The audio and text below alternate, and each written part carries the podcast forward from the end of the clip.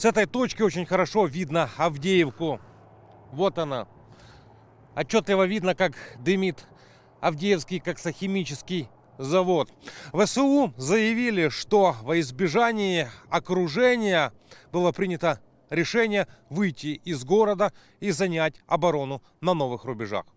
Как выглядят новые рубежи, можно посмотреть на картах Deep State за последние дни. Такой была линия фронта еще 13 февраля. Российским войскам удалось окружить укрепрайон «Зенит» на юге от города. Потом была перерезана дорога в поселок Ласточкино на западе от Авдеевки. Уже с 17 февраля карта боев выглядит так. Украинские войска отошли на линию Ласточкино-Северная. На новых рубежах украинские военные готовят новые окопы и устанавливают зубы дракона. Це все на нові рубежі. Це йде, так сказати, для оборони і охорони. На обочине лежит форма и окровавленные одеяла. Недавно здесь перегружали раненых. Местные жители Елена, Алла и Владимир обсуждают последние события. Ми до кінця вірили, що Авдіївка Що відстоїть. Ну, Ми бачимо, що Бачите, дуже важко нашим хлопцям, дуже важко це дається. І, на жаль, що наші західні партнери цього не розуміють. Уверены, если бы Запад предоставил необходимую военную помощь, то Авдеевку бы украинские солдаты удержали. Артилерійські снаряди, їх не вистачає. Якщо потрібно випустити 20, випускають 6. А та навала бомбить усім, чим попало, без перестанку. Елена и Алла размышляют, куда теперь можно выехать. Линия фронта стала ближе. Опасаются, что скоро российские снаряды начнут прилетать и к ним в село. Ми останемося без хат. Останемося без хат. Все, бомжами останемося. Бомжами. В Авдіївці квартиру розбили, одну другу. Була надія, мужа. що вистоїть. М, Да, ми щось надіялись Наша до Авдіївка. останнього. Ну, на жаль, так трапилося. Без підтримки западних партнерів у нас не вистачило сил.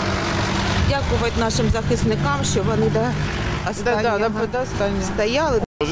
Вони б могли по-іншому воювати, якби в них було досталь. Да, Е, була боєприпасів. ми б могли Завершающий этап обороны Авдеевки своими глазами видел командир экипажа Брэдли Александр. Он доставлял в Авдеевку пехоту дружественных подразделений. Также занимался эвакуацией.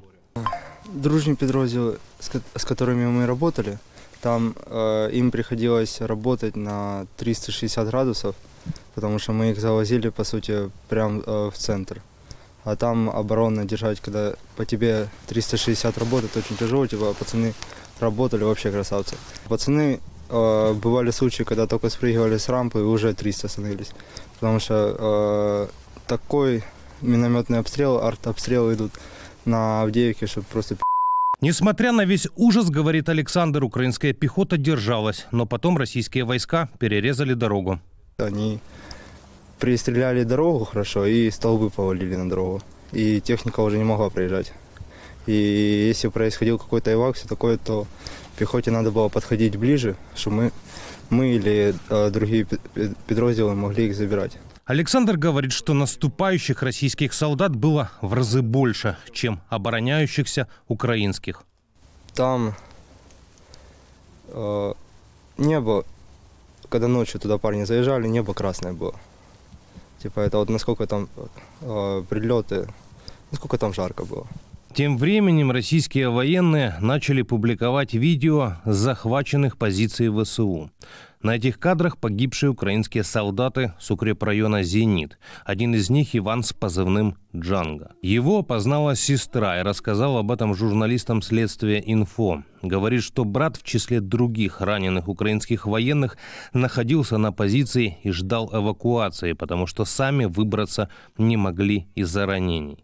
Об этом Джанго рассказывал сестре по видеосвязи. На позицию зашли российские военные, и это видели родственники Ивана, с которыми он как раз общался по видеосвязи. На тот момент все украинские солдаты были живы. Потом появились эти кадры. Все, поїхали, поїхали!